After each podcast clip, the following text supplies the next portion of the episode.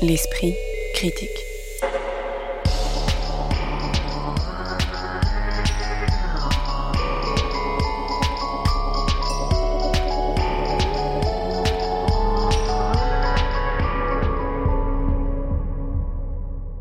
Mediapart.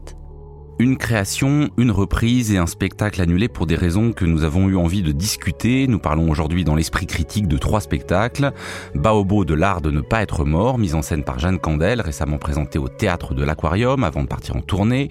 France Fantôme, reprise d'un spectacle de Tiffaine Raffier qui a été montré au théâtre des Amandiers à Nanterre.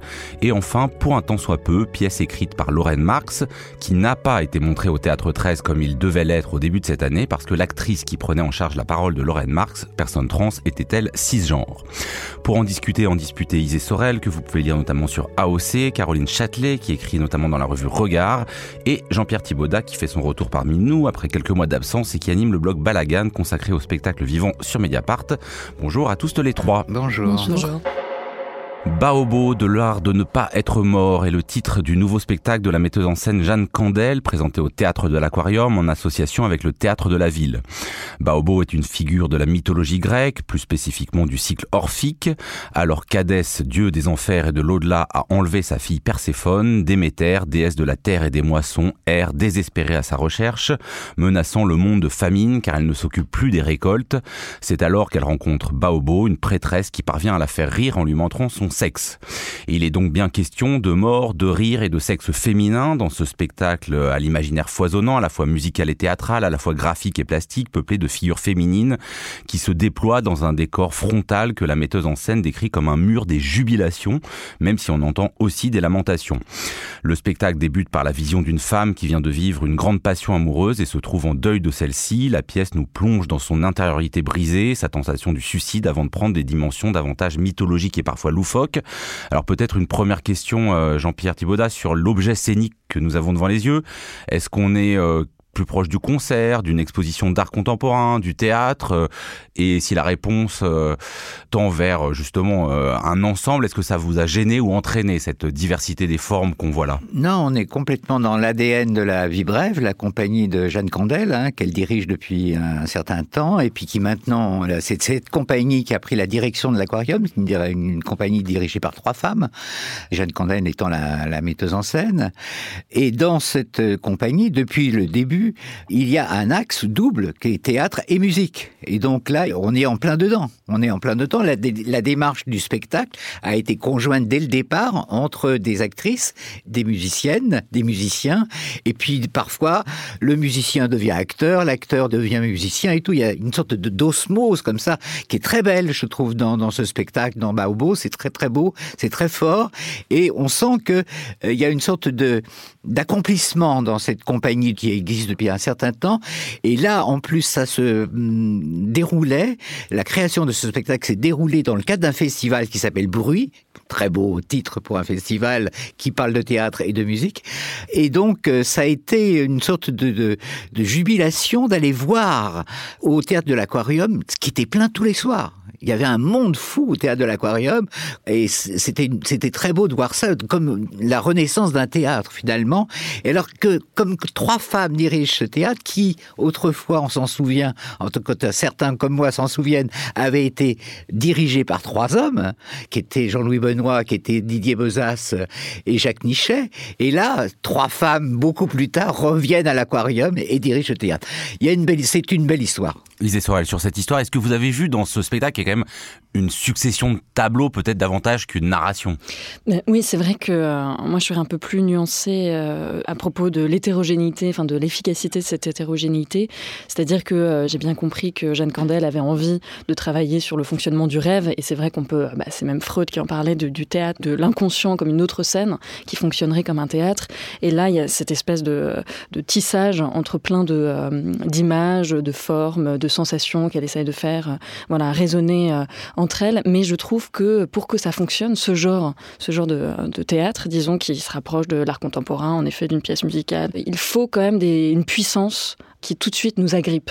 Et là, je trouve que quand on glisse dans cette deuxième partie, qui est beaucoup plus euh, absconce, quoi, qui cherche à parler à notre inconscient, je trouve que la puissance des images, comparée, euh, je sais pas, à un théâtre comme celui de, Castellucci, et euh, n'est pas au rendez-vous. Caroline Châtelet, sur cette question, effectivement, Jeanne Candel, dans sa note d'intention, dit le montage par la logique du rêve sera notre principe de composition, et elle ajoute qu'elle veut mettre le rêve à l'épreuve du plateau. C'est une très belle idée, mais est-ce que vous avez été convaincu Eh bien, c'est vrai que je rejoindrais plutôt Isée sur le fait que c'est un spectacle en étant construit comme ça sur cette logique-là, qui a un petit peu les, défauts de ses qualités. Donc ça, ça peut produire des instants de grâce et de très belles images, une sorte de, liberté aussi dans la composition euh, des images, dans cette manière de réunir euh, donc euh, les acteurs et les musiciens, les musiciens qui sont également costumés, qui vont également jouer aussi la façon dont tout cela avance et progresse de manière organique, et aussi par à d'autres moments, c'est comme si la puissance s'étiolait au final de ce qui est proposé.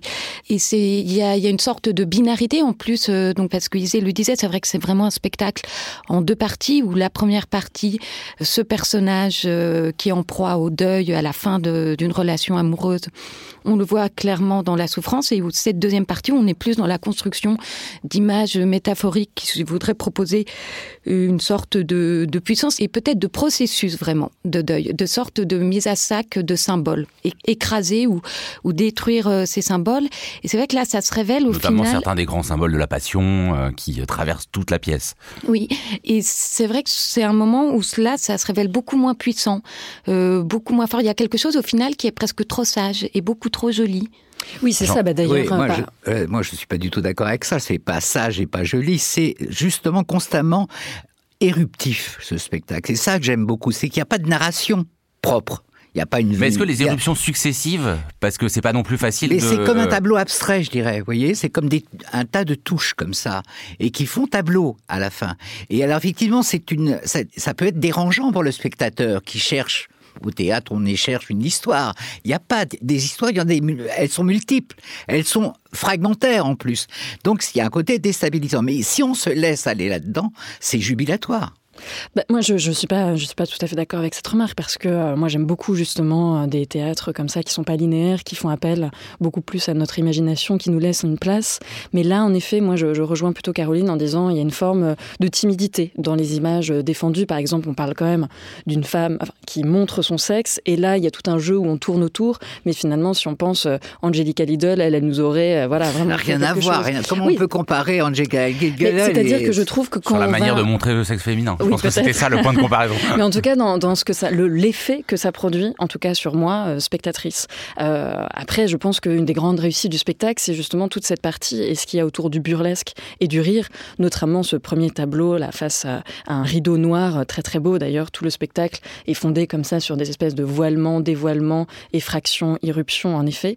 Et euh, c'est une première scène très comique. Ouais, où, on, on, oui, on peut, qui- on peut en parler de cette première scène où on voit donc effectivement le rideau n'est pas levé, deux acteurs, la femme se met à parler dans ce qu'on peut penser au départ être une langue euh, vaguement russophone, et avec un homme à côté qui traduit, et puis bah, on s'aperçoit assez vite que cette langue n'est pas une, véritable langue, donc l'effet comique est là. Comment vous l'avez compris? Est-ce qu'il s'agit de dire au fond, vous allez comprendre l'ensemble même si vous ne comprendrez pas le détail, vous allez voir un euh, type de registre comique, enfin comment vous l'avez vécu cette mise en démarrage? Il y a, en fait, il y a quelque chose de programmatique. Donc, parce que nous ne voyons rien, enfin, on a juste euh, ce couple qui parle.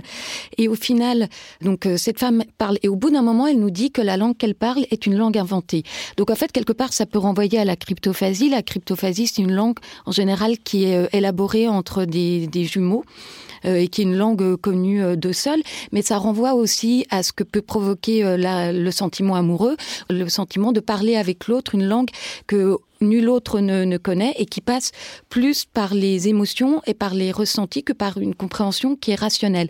Donc il y a dans ce dans cette introduction une sorte d'invitation à accepter la convention de ce qui va suivre. En somme, ce qui va suivre, peut-être que vous le ressentirez plus que vous ne le conceptualiserez euh, de, de façon euh, très rationnelle. Et je trouve que ça participe de la narration du spectacle et c'est en ça que je ne suis pas d'accord avec vous, Jean-Pierre. Pour moi, il y a une narration quand même qui est assez forte dans ce spectacle. Au début, on nous donne la convention.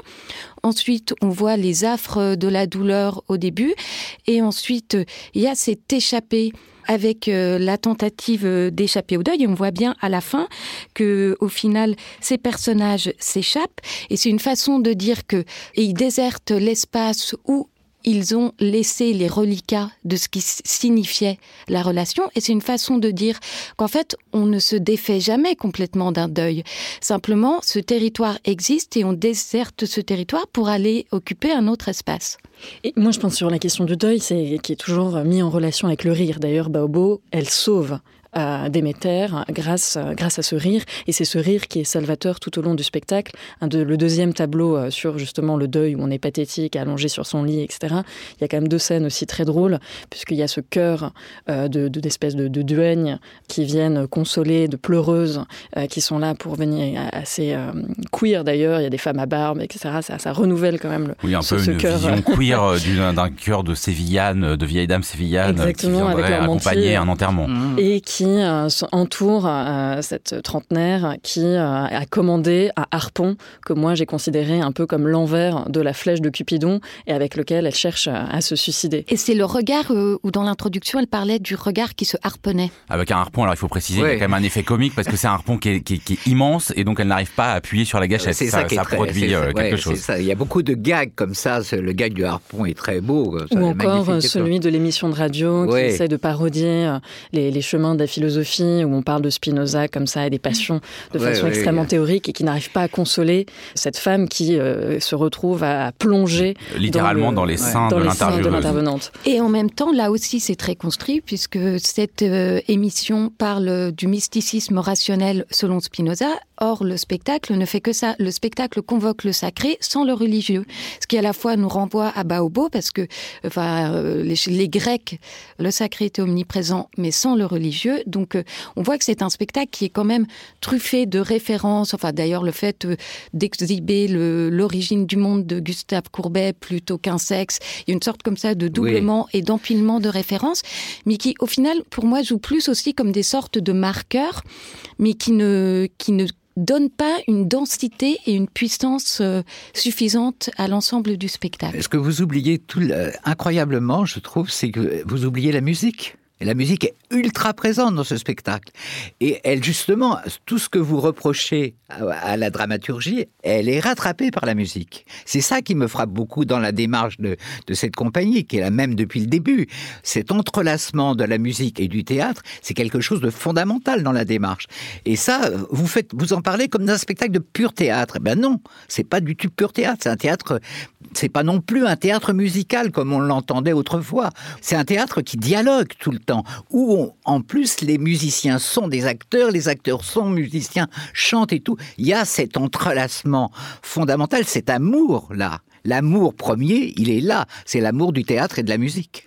Tout à fait. D'ailleurs, euh, c'est vrai que si on reprend, euh, bah, Jeanne Candel a longtemps euh, collaboré avec Samuel Achache, qui faisait son spectacle Sans tambour, qui traitait aussi d'une certaine façon du, chagrin amoureux. Donc on peut penser les deux spectacles comme une forme de, diptyque, là aussi à distance, et que aussi Jeanne Candel a, fait un spectacle de Mi-Véronique qui cherchait à travailler la cinquième symphonie de Malheur. Donc évidemment, il y a, tout ce travail-là, et là, elle reprend des musiques de Schütz, euh, je ne sais pas si on prononce ça comme ça, mais je crois que c'est ainsi, donc un, Allemand euh, du XVIIe euh, siècle, je crois. Et ce qui est intéressant, c'est que là encore, c'est transformé, c'est jazzé, parce qu'il y a un saxophone, il y a des instruments mhm. évidemment complètement, enfin qui n'existaient pas à cette époque un peu anachronique. Et ça, c'est vrai que c'est une des grandes réussites du spectacle. Mais je trouve que le dialogue parfois entre les deux est, parfois très heureux, comme quand on, les, personnages sont, enfin les acteurs sont agrafés sur ce mur un peu à la, à Chirico derrière, qui évoque évidemment là encore aussi le monde du rêve, et qu'ils viennent transpercer, traverser ces grandes feuilles de papier et sur lesquelles euh, mmh. euh, ils viennent ensuite jouer euh, de leur instrument. Il y a quelques trouvailles tout de même en effet comme ça. Alors je pense qu'on aura compris en vous entendant qu'on peut voir ou ne pas voir beaucoup de choses dans ce spectacle. Une dernière question peut-être sur la scène centrale dans tous les sens du terme, où c'est Jeanne Candel elle-même qui arrive travestie de manière assez burlesque pour euh, accélérer, enfin nous raconter en accéléré la seconde partie du spectacle. Qu'est-ce que ça vous a fait ce moment-là? Ben, C'est peut-être aussi euh, comme une, euh, une, réponse en miroir à l'introduction qui est programmatique sur le spectacle. Là, c'est aussi une manière de nous dire, je vous dis ce qui va se passer, en somme, peu importe Enfin, enfin, ce qui, compte, ce n'est pas euh, en somme l'art euh, dramatique avec un climax. Ce qui compte, c'est peut-être aussi de lâcher prise et de se laisser potentiellement, enfin, traverser par les images que l'équipe va construire avec, comme vous le dites, Jean-Pierre, la présence des musiciens qui est, qui est très très forte. Je pense que c'est aussi peut-être une façon de rompre avec quand même la mélancolie qui traverse tout le spectacle et de ramener quelque chose de plus burlesque. Il y a aussi cette référence, elle, elle porte une sorte de Code de maille. De code de maille. Qui peut oui, il y a souvent des références au une Sorte de Jeanne d'Arc. Euh, qui aurait ces, euh, cabas bah, Je pense qu'en plus, sur ces moments-là, il y a quelque chose dont on n'a pas encore parlé, c'est l'adresse au public, donc qui est très frontale, et qui, à la fin, pour justement à la fin de ce processus, il y a une demande d'amour qui vient du plateau, puisque tous les, comédiens et musiciens s'adressent directement à nous en nous regardant dans les yeux et en disant Viens, allez, viens, allez, viens, jusqu'à ce qu'ils disparaissent. Donc je pense qu'il y a toute une demande d'amour comme ça aussi qui se tisse par, euh, par le plateau. Baobo de l'art de ne pas être mort de Jeanne Candel, c'était tout récemment au théâtre de l'Aquarium, mais vous pourrez le voir bientôt au théâtre Garonne à Toulouse à la fin du mois de mars, puis en tournée notamment à Dijon et à la Comédie de Colmar. L'esprit critique. Mediapart. France Fantôme est un spectacle de Tiffaine Raffier, créé initialement en 2017 au Théâtre du Nord à Lille, qui a été récemment repris au Théâtre des Amandiers à Nanterre en partenariat avec la MC 93, après le succès l'an dernier de sa pièce La réponse des hommes. Tiffaine Raffier est à la fois écrivaine, metteuse en scène, autrice, réalisatrice et actrice. Vous aviez notamment pu la voir chez Franck Castorf ou Julien Gosselin. Elle ne joue pas dans ce spectacle qui nous donne à voir un monde bouleversé par l'invention du démémoriel, une technologie révolutionnaire qui permet de décharger ses souvenirs chaque jour et d'obtenir ainsi non seulement de l'argent, mais le droit de revenir parmi les vivants après la mort. Dans ce monde dit de la neuvième révolution scopique, qui pourrait paraître utopique parce qu'il a vaincu la mort mais s'avère en réalité dystopique et inquiétant, le fait de filmer, photographier ou peindre les visages est prohibé pour éviter d'être attaché au souvenir de l'être aimé et le personnage principal nommé Véronique recherche, je cite Stephen Raffier, l'image manquante de sa vie comme certains recherchent le visage d'un dieu. Alors il y a beaucoup de choses hein, dans ce spectacle qui se veut à la fois une réflexion sur l'incarnation, une satire inquiète de nos usages numériques, une approche de notre rapport à la mort, une évocation du terrorisme, une représentation de la nation, une dystopie du futur. Euh, deux questions à partir de là. Euh, Isée est-ce qu'il n'y a pas un peu trop d'éléments ou moins directement, est-ce que ces plans euh, s'articulent habilement dans la mise en scène? Bah, Je crois que votre question hein, dans la formulation est déjà un peu biaisée. euh... Pas du tout. non, non, mais je, je partage euh, votre avis et je pense que euh, je vois euh, France Fantôme, moi aussi, avec un, spectre, à savoir celui de la réponse des hommes, qui est un spectacle dont on avait parlé ici l'an passé, que j'avais trouvé personnellement extrêmement abouti. Et il faut dire aussi que, selon, bah, il y a une chronologie, à savoir que France Fantôme a été créé avant, mais est présenté après la réponse des hommes du fait euh, de, la pandémie. Et on voit tout le travail qui a eu lieu entre ces deux spectacles. Et en effet, il y a quelque chose qui a été gommé, ciselé, euh, simplifié, mais dans le très bon sens du terme, pour complexifier les enjeux dans la réponse des hommes. Et que là, on voit encore quelque chose en puissance, euh, avec un fourmillement comme ça qui, qui embrouille sans forcément créer des, des tensions fécondes, je trouve, pour nous faire réfléchir. Et que c'est un spectacle extrêmement ambitieux, et ça, c'est très louable mais qu'en effet, pour aborder autant de sujets, je trouve, euh, notamment à travers euh, bah, les, codes de la science-fiction, ce qui fait qu'au théâtre, euh, c'est quand même relativement compliqué, et que en tant que spectateur, on a emmagasiné énormément d'informations pour déjà rentrer dans ce monde, le comprendre, saisir, voilà, qui est quoi et, et, quel est tout cet univers, en fait, tout simplement. Et c'est ça qui, à mon avis, aussi fait pêcher le, spectacle. Jean-Pierre Thibaudat Moi, ce spectacle, je l'ai vu en 2017, je ne l'ai pas revu cette année je pense qu'il n'a pas changé beaucoup. Et c'est un spectacle qui m'avait beaucoup marqué, justement, à cause de ce côté science-fiction qui était euh, assez rare au théâtre. Oui, qui est un genre qu'on voit peu. il, y a, eu Caroline, il y a eu Caroline récemment. Voilà, euh. il y a eu aussi euh, des adaptations de Red Bradbury qui, ont été faites, et, ou de Solaris aussi, magnifique spectacle de Pascal Kirsch. Mais c'est rare au théâtre. Et là, c'est peut-être la première fois qu'un auteur s'aventure là dedans Et j'ai trouvé ça assez étonnant, assez ambitieux et assez réussi.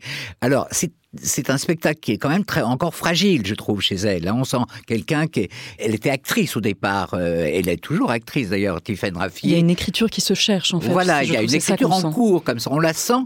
Euh, en progression. Et ça, c'est beau parce que ça donne une sorte d'écriture très vivante quand même. Et ça, j'ai beaucoup aimé ça dans ce spectacle. Mais parce que je pense que c'est important de parler de la science-fiction parce qu'il y a bon, il y a différentes formes de science-fiction. Et là, il y a quelque chose d'un peu étrange, c'est que par exemple les démémoriels, qui sont donc ces espèces d'engins euh, un peu euh, à la base de cette nouvelle société, même si on comprend progressivement leurs usages, ils ressemblent à des vieux tableaux électriques des années 70. C'est-à-dire c'est une science-fiction qui est pas très futuriste non plus. Et là, je me suis demandé justement s'il n'y avait pas aussi un effet parce que le spectacle a été créé en 2017 et qui aurait déjà un peu vieilli, c'est-à-dire une science-fiction euh, qui aurait pu vieillir. Mais je pense que c'est moins là que ça se joue. Non, je ne pense pas. Oui, je pense que c'est complètement euh, assumé dans, dans, son écriture. Où la question du, futur, en fait, euh, ce n'est pas, ça, ça n'apparaît pas par des technologies extrêmement évoluées. C'est plutôt une sorte de présent accentué où ça va être le ce futur, ça passe par par la mainmise d'un État sur ce qui relève de vraiment de l'intime des individus, ce qui est leur mémoire et leur souvenir tout cela étant fortement imbriqué avec euh, une entreprise privée, euh, liée à la, euh, avec une religion. Donc c'est plutôt aussi tous ces traits-là de, de, nos sociétés, je trouve, qui constituent ce futur. Et par rapport à cette science-fiction, l'auteur auquel ça me renvoie, c'est Philippe Cadic, qui pour le coup est vraiment un auteur aussi qui a travaillé où on n'était pas dans une science-fiction avec des, euh, des technologies extrêmement évoluées, mais où, euh, où la question du futur, elle se posait aussi dans la façon dont ça affectait les individus, où c'était vraiment quelque chose de l'ordre de la psychologie. Et c'est vrai que dans Ubik, par exemple, les personnes, quand elles meurent, elles rentrent en semi-vie et on peut continuer à échanger avec elles. Donc on peut voir vraiment des, euh, parallèles. Oui, mais alors justement, c'est là-dessus que peut-être la parabole de la mutation numérique de notre monde, et forcément on pense au selfie, vu qu'il y a beaucoup de choses sur l'image, cinq ans après, on a entendu aussi beaucoup plus de choses dessus, et que peut-être là, moi j'ai trouvé que la critique était un peu euh, attendue. Oui, c'est vrai qu'il euh, y, a, une date de péremption, probablement, de ce spectacle, euh, qui est assez, euh, assez courte. Moi j'aimerais revenir un peu aussi sur la question de ce que j'appellerais le, rétrofuturisme. En fait, je pense que justement, du fait que la technologie va si vite, c'est aussi une manière d'assumer complètement des machines comme ça qui sont lourdes, poussiéreuses, qui vont à l'encontre de toute la, miniaturisation qui est en cours pour justement rester un peu d'actualité, mine de rien. Et que aussi, euh, bah, cette, d'assumer aussi que, que, cette idée de vaincre la mort est en fait ancestrale et, euh, a toujours été là et, euh, que là, il y a une sorte de, hiatus entre euh, réaliser quelque chose qui n'est pas encore possible aujourd'hui mais avec ces vieilles machines euh, des premiers ordinateurs. Après sur la, critique en effet du selfie, d'ailleurs c'est un peu euh, c'est un peu pris en compte aussi déjà dans l'écriture. Il y a une de notre société euh, où on se serait complètement euh, voilà de nouveaux narcisses plongés là-dedans et que là on tombe dans un iconoclasme inverse où on, supprime les visages et en cela c'est quand même euh, assez original je trouve. Moi je trouve que c'est plutôt aussi sur la question de, son rapport au théâtre où il y a un rapport méta un peu dans la pièce puisque on est invité dans le théâtre comme si on, a, on participait en fait à une sorte de leçon de formation plutôt disons par l'entreprise Recall Them Corp, entreprise française Cocorico dans la fiction qui est bah, la, la, la propriétaire donc de ces des mémoriels et donc il y aurait cette formation pour nous faire prendre conscience des dangers des euh, ce qui s'est appelé dans la pièce les prodès. Moi j'ai mis un peu de temps à comprendre parce que comme c'est dit à la française, on, on se dit les prodès, les prothèses, je ne sais pas, mais en fait non, c'est l'inverse des pro-life, c'est ceux qui sont euh, en faveur ouais. de la mort dans cette société où ouais. on a cherché qui, qui par le biais du terrorisme veulent défendre euh, voilà. la mort mmh. qui a disparu de la société. Donc ça, ce qui a été assez euh, comique, mais donc je trouve que euh, c'est censé être de la propagande en faveur donc de cette entreprise et contre ces terroristes prodès, mais tout le propos est tellement euh, ambigu ensuite puisqu'on est plutôt euh, en faveur de cette fameuse euh, Véronique qui euh, est une prof de littérature qui ne se sent pas très à l'aise dans ce 22e siècle euh, qui euh, cherche à réduire Proust de 10% qui oui, oui, il faut accélérer les lectures donc on ouais, voit ouais. si on peut pas supprimer quelques adjectifs quelques adverbes ici ou là dans tous les textes voilà. y compris de la grande littérature classique. Qui est un peu en sédition par rapport à l'idéologie euh, défendue disons par ce monde où d'ailleurs euh, la nouvelle euh, la, slogan c'est laïcité sécurité et immortalité, immortalité. Ouais. mais en tout cas voilà elle a un parcours comme ça où elle doute c'est le personnage qui doute mais en même temps quand elle perd justement son mari Sam suite à un attentat des Prodès, elle se dit quand même, justement, bah là, le deuil amoureux est trop fort et elle décide, selon le vocabulaire en vigueur dans ce monde, de le rappeler dans une enveloppe, à savoir un autre corps d'une personne. Euh, et c'est pour ça d'ailleurs qu'on doit supprimer les visages, puisque c'est rappelé, en fait, euh, on, transfère leurs souvenirs dans des corps d'autres personnes. Et donc, pour ne pas créer de troubles d'identité, euh, eh bien, on doit supprimer leur visage. Et donc, tout ce parcours de ce personnage, finalement, pour moi, n'est pas du tout en faveur d'une propagande de, ce recall Zemcorp. Et c'est là où je trouve, pareil, que dans l'écriture, on a un certain brouillage. Oui, oui, c'est vrai que ça va quand même vers une confusion. C'est assez étrange en ça. C'est un spectacle qui ne cesse de vouloir se déployer et qui, faisant cela, au final, je trouve, se referme parce que peut-être que l'écriture n'est pas à la hauteur des ambitions. Moi, j'ai l'impression qu'elle est un peu entravée. Euh, Isée avait raison de rappeler que le public est considéré comme, au fond, euh, des gens qui sont en train de suivre une formation. Le monde du futur est tellement complexe, tellement étranger au nôtre, qu'il y a beaucoup de moments où il faut être pédagogique. Il y a une scène un peu classique ou de colloque où on va vous réexpliquer les choses et que à chaque fois qu'on a l'impression qu'elle avance dans le monde du futur, elle est obligée de nous faire la pédagogie de la chose et que peut-être c'est ça qui fait qu'on est installé dans un rythme qui est parfois un peu faux, non?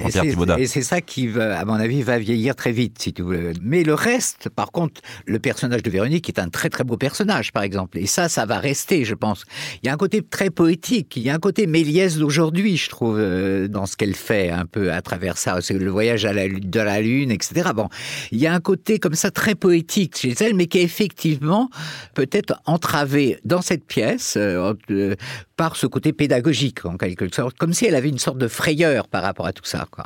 Mais euh, c'est quelqu'un qui a beaucoup de ressources, je pense. Et, oui, et on l'a vu dans la réponse des hommes. Voilà. On a l'impression qu'elle a réussi à gommer justement. Voilà, on voilà. est vraiment immergé davantage dans le monde mmh. qu'elle crée. C'est quand même c'est sa seconde pièce. Hein. Donc c'est quand même quelqu'un qui avance très très vite. Euh, donc euh, qui est par ailleurs une excellente actrice et qui est aussi une clown puisqu'elle a joué avec euh, Gilles Defac au, au Prato. Et, et, et c'est vrai qu'en plus, pour cette question de voir comment euh, naît une grande artiste, moi je trouve ce qui est aussi assez fascinant dans ce spectacle, c'est qu'on voit tous ces zones d'intérêt. On parlait des discours universitaires, mais je pense qu'il y a un, un, rapport à la parole et aux différents types de, de paroles en fonction des contextes qu'elle adore explorer, à savoir donc cette langue euh, universitaire qu'on qu retrouvera aussi avec la conférence dans la réponse des hommes, les cercles de parole type cercle d'alcooliques anonymes qui sont là pour les personnes, donc les fameux rappelés. pas mmh. très bien réussi à revenir dans le monde. Qui, ne se sentent pas à l'aise dans leur nouvelle enveloppe et ça donne aussi des scènes très drôles où il y a bah, des... qu'est-ce que ça, ça fait en fait si on revient dans un corps qui ne correspond pas du tout à nos souvenirs et à notre être. Donc moi, moi je dis, je dis euh, que ça fait penser à une question philosophique très classique sur euh, ai-je un corps ou suis-je un corps? Et là on voit bien que c'est euh, totalement entremêlé puisque il y a par exemple ce monsieur Noé qui est passionné par la porcelaine et qui est là dans une enveloppe d'un homme relativement trapu qui a l'air tout à fait bon vivant et d'une voix extrêmement euh, candide. Il s'étonne qu'à la cantine, on lui serve un peu trop euh, de, de plat de pâtes ou qu'on lui tape de grandes claques dans le dos. Donc voilà, ça donne ce, ce genre de choses. Donc les, les passages de paroles anonymes, les chants a cappella très beaux qu'on retrouvera aussi euh, dans, dans la réponse des hommes. Enfin, je trouve que voilà, on voit oui, tous les grammaire qui est déjà, qui est on déjà voit la langue qui se crée. Ouais. Et dans cette grammaire ou dans tout cas cet intérêt, Jean-Pierre, il y a, euh, il faut bien dire que la réponse des hommes, elle partait des œuvres de miséricorde de euh, l'Évangile selon saint Matthieu. Là, il y a quand même une vraie euh, réflexion sur l'incarnation, voire l'iconoclasme, enfin mmh. des questions vraiment traditionnelles de la religion catholique. Qu'est-ce qu'elle fait de, enfin pourquoi il y a une telle présence de ces questions religieuses et spirituelles et qu'est-ce qu'elle en fait dans ce théâtre euh, pour vous, Jean-Pierre? Moi, c'est ce qui, c'est pas ça qui m'intéresse le plus hein, dans ce qu'elle fait et tout. Et, euh, et par exemple, puisqu'on parlait de musique tout à l'heure, je trouve que ce qui est très beau aussi, c'est le travail que fait Guillaume Bachelet, qui est le musicien du spectacle, qui est le musicien habituel de la troupe dont elle vient à l'origine, hein, de, Gos, de Gosselin. Euh, si vous pouvez voilà. lécher mon cœur. Voilà. Ça? Donc elle avait joué avec bon. Et je trouve que la partition musicale aussi que fait Bachelet est très intéressante dans, ce spectacle. En tout cas de souvenirs que j'en ai puisque je l'ai pas vu depuis euh, quelques années quoi Caroline, pour conclure. Oui, non, sur, euh, sur cette question de l'iconoclasme, c'est vrai qu'en fait, euh, elle s'en sert aussi quelque part pour euh, rendre hommage au théâtre, puisque à un moment, elle dit que donc voilà non, avec cette neuvième révolution scopique les images sont interdites. À un moment il y a une citation où on dit qu'en fait filmer ou capturer des visages et des images ce serait un, sacrilège en quelque sorte et que le théâtre au contraire est l'art valorisé dans sa fragilité aussi France Fantôme, mise en scène par Tiffaine Raffier, c'était récemment au Théâtre des Amandiers de Nanterre. L'esprit critique. Mediapart. Pour un temps soit peu est le titre d'une pièce écrite par Lorraine Marx et mise en scène par Lena Pogam, mais que vous avez peu de chances d'avoir vu et que nous n'avons pas vu nous-mêmes, ni les uns ni les autres, pour une bonne raison. Alors qu'elle était programmée pendant deux semaines au début de cette année, elle a été annulée par la direction du Théâtre 13 qui devait la présenter en association avec le 104 dans le cadre du festival Les Singuliers. La discorde vient du fait que la pièce écrite par Lorraine Marx, personne trans qui raconte son parcours, était interprétée par une comédienne cis, l'actrice Hélène Rancurel. Le spectacle avait pourtant déjà été donné au festival Paris l'été, puis à Rennes au TNB sans susciter de réaction. Mais lors de deux représentations à Toulouse qui se sont tenues à l'automne, il a suscité des réactions de quelques personnes et associations trans qui faisaient part de leur souffrance de voir leur histoire incarnée par quelqu'un qui ne l'avait pas vécu dans sa chair et dans son corps. Leurs menaces de venir manifester à Paris se sont soldé par la décision du théâtre de ne pas montrer la pièce, en relatif accord d'ailleurs avec l'actrice et la metteuse en scène. On ne vous parle donc pas aujourd'hui de la pièce elle-même, mais des questions soulevées par cette annulation. Faut-il être trans pour jouer un personnage trans? Annuler les représentations était-il la meilleure solution ou tout le monde est-il perdant? Le théâtre qui renonce et les associations trans qui apparaissent comme des censeurs. Bref, au-delà d'un sujet parfait pour les trolls anti-woke, que dit ce moment du théâtre et de notre temps? Et peut-être une première question, est-ce que ça vous a étonné cette annulation, euh, Caroline Châtelet, ou est-ce que euh, voilà, on est dans, au cœur des tensions euh, politiques et euh, artistiques actuelles. Alors, ce qui m'a étonné, c'est la façon dont tout à coup euh, les réseaux sociaux se sont enflammés, dont, la presse s'en est saisie aussi, et, donc tout de suite une histoire, enfin une légende s'est constituée autour de cette affaire, puisque en fait. Alors légende, c'est peut-être un peu excessif, parce que je pense qu'il y a quand même encore des gens qui ne sont pas au courant, donc oui. dites-nous à nous. Mais le, le, en fait, lorsque le spectacle a joué au théâtre Sorano à Toulouse en novembre. Donc euh, Lucas Bonifay, qui est le directeur euh, du théâtre 13 à Paris, y était. Et, euh, et, et c'est lors de ces représentations que, notamment, il y a eu la, la décision euh, d'une artiste euh, trans de jouer le texte à l'extérieur. Et en lien, enfin en dialogue avec différentes personnes et, les personnes du théâtre Sorano à Toulouse. À la fin de chaque représentation qui se sont déroulées en parallèle intérieur-extérieur, il y a eu un débat euh, dans la salle sur la question de la représentation. Mais en fait, il n'y a a priori jamais eu de menace d'associations trans de venir manifester à Paris. C'est-à-dire que ça, c'est quelque chose qui a quand même été euh, monté en épingle et, et déformé. Et je trouve que ça participe tout à coup à une sorte aussi de fantasme de puissance d'un lobby trans dont ben, moi j'aimerais bien voir l'existence quelque part. Jean-Pierre, vous avez été étonné? Oui, oui, oui, quand même. Je trouve ça scandaleux. Moi, de... euh, et puis, il faut quand même penser qu'à l'origine, cette pièce est une commande du festival de Binic que dirige Lena Pogan. Donc, il y avait quand même une sorte de... Et ça s'est déroulé normalement. Après, l'affaire se complique parce qu'il y a cette euh, deuxième version qui arrive avec elle qui joue son propre texte. Tout ça s'est fait en, en, deux temps aussi quand même. Donc moi, ce que le côté, je trouve que l'attitude. Elle, c'est Lorraine Marx, hein, c'est-à-dire qu'en fait, elle, à la fois, Marx, oui. il y a eu cette première euh, version euh, mise en scène par Lena Pogam, puis ensuite Lorraine Marx s'est appropriée voilà. elle-même et le, qui a fait, le, le qui a fait ça avec euh, une autre personne qui était aussi à l'origine du festival de Binic. Donc tout ça est un peu quand même très compliqué. Voilà. Mais c'est vrai que ce spectacle qu'on a vu tous les trois au théâtre de Belleville est parfait il est remarquable, euh, il est, c'est un texte magnifique. Donc au théâtre de Belleville, c'est la version voilà. Lorraine Marx sans Lena Pogam. Lorraine Marx sans Lena Pogam, qui est venue d'ailleurs le voir, puisque j'étais là le soir où elle est venue, et qui est une très belle soirée. Bon, ça c'est. Mais si vous voulez, ce qui, moi je trouve que l'attitude du directeur du théâtre 13 est une, une frilosité inadmissible. Et surtout il provoque une sorte de censure. Parce que Lorraine Marx avait accepté avait accepté que, que ce soit une femme qui joue le rôle. Ça a été créé ça s'est bien passé. C'est des associations qui créent le drame à Toulouse donc ça c'est bah, justement c'est ce que vient de dire euh, Caroline que c'était euh, juste qu'on avait monté en épingle cette histoire de euh, censure. D'ailleurs on peut s'interroger sur le mot de censure. Censure pour moi c'est un mot qui concerne ceux qui ont le pouvoir. On peut parler ici de protestation quand c'est des personnes qui sont minorisées. Moi je trouve que toute cette affaire si on est, est très intéressante parce qu'elle permet de pointer plein de, de questions qui traversent en ce moment les scènes et les artistes qui les occupent. Moi je trouve qu'il y, y a différents enjeux. Le premier en effet comme comme commençait à le dire Jean-Pierre, c'est la réaction effrayée puisque c'est la peur qui, je pense, l'a dicté de ce directeur du théâtre 13, où là, ça permet de pointer quand même qu'il faut faire une différence entre, euh, je sais pas, la critique et la prohibition. Et moi, je préférerais toujours la critique, nous sommes à l'esprit critique, euh, que la, la, la, prohibition.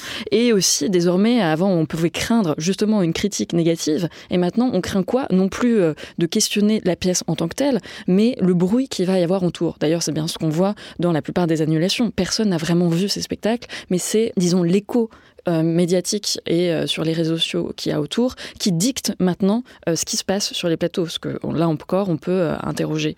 Donc il y a ça d'une part. Et de l'autre, en effet, moi, je m'interroge quand ce, festival de l'Inceus en, Bretagne passe commande à Lorraine Marx de ce texte, qu'elle reçoive un tel texte et que on ne s'interroge pas, alors que c'est tout un, un, texte qui parle de cette traversée d'un corps trans considéré comme monstrueux par la personne elle-même et autres, et qu'il y a une des grandes questions des représentation, c'est justement l'invisibilisation de ce type de corps et que euh, les napogames ne se posent pas la question de se dire tiens pourquoi je ne chercherai pas cette actrice là euh, c'est juste moi au-delà de parler de censure ou quoi c'est cette première interrogation. C'est très important oui cette question là parce que euh, et d'ailleurs en fait je voudrais revenir à la question de la décision de Lucas Bonifay d'annuler. Moi je ne sais pas pourquoi il a annulé. Je ne enfin je n'ai pas échangé avec lui. A priori il s'est pas exprimé publiquement sur cette question. Donc on a tendance aussi à supputer que c'est par crainte de réaction, mais peut-être que face au spectacle, il s'est dit qu'il y avait quelque chose de, dissonant en fait de voir un tel texte parce que la partie il l'aurait dit. Parce il l'aurait dit si vous si ce que je, vous dites je, je ne sais pas, pas du tout je pense que je ne le connais pas je ne vais mais, pas présumer de ses pour... positions. Ce que je veux dire en fait c'est que la particularité de, de ce texte pour un temps soit peu et euh, voilà ayant vu aussi euh, la, la version euh, jouée par euh, Lorraine Marx qui est vraiment magnifique dans la mise en scène de Fanny Synthèse c'est on est dans, dans le stand-up dans la performance c'est vraiment c'est une parole intime et qui parle justement aussi de ce que c'est que ce parcours de transition, de la façon dont on est fétichisé.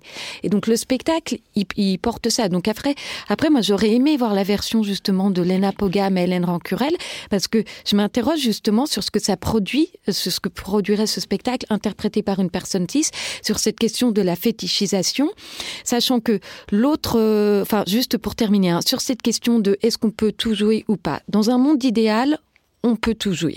Isabelle Huppert, a priori, peut jouer n'importe qui.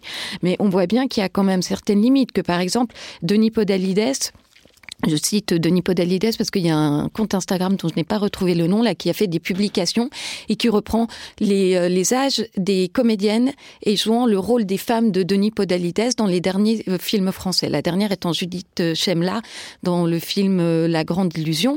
Toutes les comédiennes qui ont joué dernièrement les femmes de Denis Podalides ont toujours 25 ou 30 ans de moins que lui. Donc enfin il y a cette question de on peut on peut jouer n'importe qui mais tout dépend toujours aussi qui l'on est. Donc voilà et que en fait par rapport à cette question de la fétichisation, on pourrait se dire aussi que le travers à se dire qu'un rôle de personne trans ne pourrait être joué que par une personne trans, tout ça ce serait aussi rabattre la personne trans uniquement sur son identité. Et mais je pense qu'après tout dépend du spectacle et du projet de mise en scène et que vraiment la version de pour un temps soiteux porté par Hélène Marx, ça démonte la puissance et ça nous arrache aux clichés et aux fétiches. Mais alors, parce qu'effectivement, ça me sent comme cette affaire résonne avec plein de questions qui sont aujourd'hui sur les scènes, qu'on on doit tenir en fait les deux idées en même temps qu'on doit s'intéresser à quel corps on choisit pour incarner et tenir à l'idée que il euh, n'y a pas de raison euh, d'une identité d'une homothétie entre euh, la personne qui joue et le rôle qu'elle joue.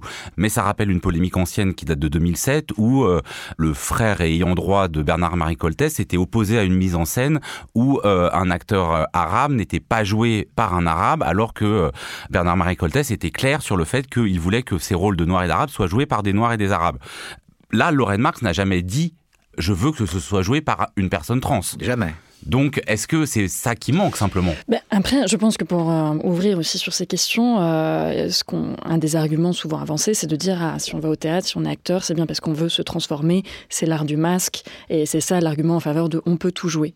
Sauf que, euh, évidemment, on peut pas juste saupoudrer c'est de l'art pour supprimer tous les obstacles éthiques, juridiques, etc. qu'il y a autour de ça. Et j'ai l'impression qu'il n'y a pas de réciprocité. En fait, il faut accepter que maintenant, en effet, on cherche à...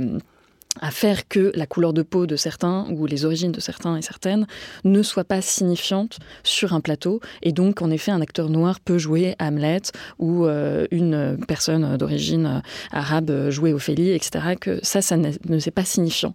Mais par contre, qu'une personne euh, blanche prenne ces rôles-là, ça l'est, du fait qu'on est héritier euh, d'un régime oppressif, d'inégalité, qui a toujours cours.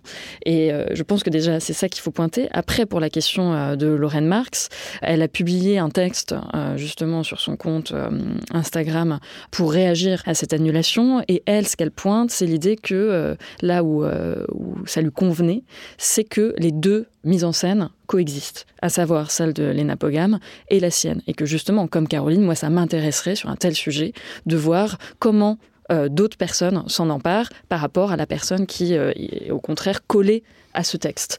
Euh, il y a une autre chose qu'elle a pointé aussi dans, dans ce commentaire, au-delà de mettre en évidence aussi un rapport économique, puisqu'elle insiste beaucoup sur sa précarité, et elle a dit j'ai été presque un peu obligée du fait de ma précarité de céder les droits. Et là-dessus, moi j'aimerais réagir parce que j'ai lu le texte de euh, Pour un temps soit peu, et il y a quand même aussi une position un peu ambiguë, puisque dans sa bibliographie que j'imagine elle a écrite, elle indique aujourd'hui euh, Lorraine Marx vit quelque part entre Amsterdam et Paris et refuse toujours d'occuper un emploi fixe, la précarité étant pour elle le moyen le plus direct de rester en contact avec la réalité, les autres et l'écriture.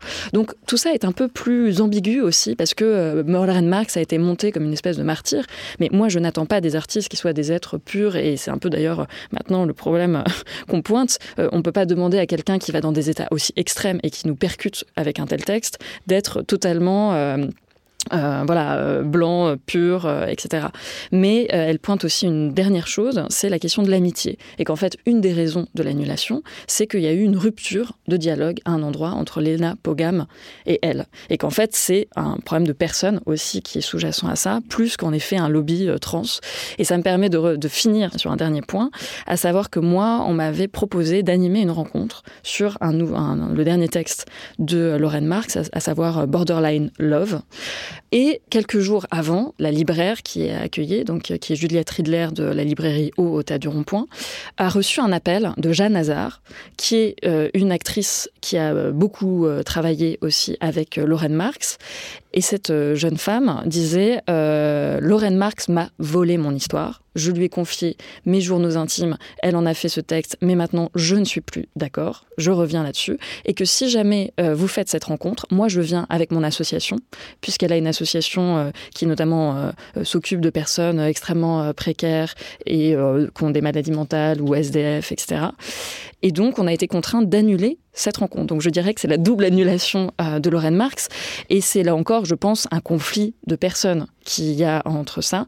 Et moi, si je raconte aussi tout ça, c'est euh, plus généralement sur, on parle de cancel culture, etc. Et moi, je pense qu'on peut critiquer, on peut ne pas être d'accord, on peut ne pas aimer un spectacle, on peut trouver ça euh, politiquement incorrect ou non légitime, mais l'annulation en tant que telle n'est jamais pour moi la bonne solution. C'est ça qui fait du mal à l'art parce qu'on ne sait pas quels sont les motifs qui euh, mènent aussi à ce genre de choses. Et je pense qu'il faut être extrêmement vigilant et vigilante euh, là-dessus sur ces outils-là de, protestation.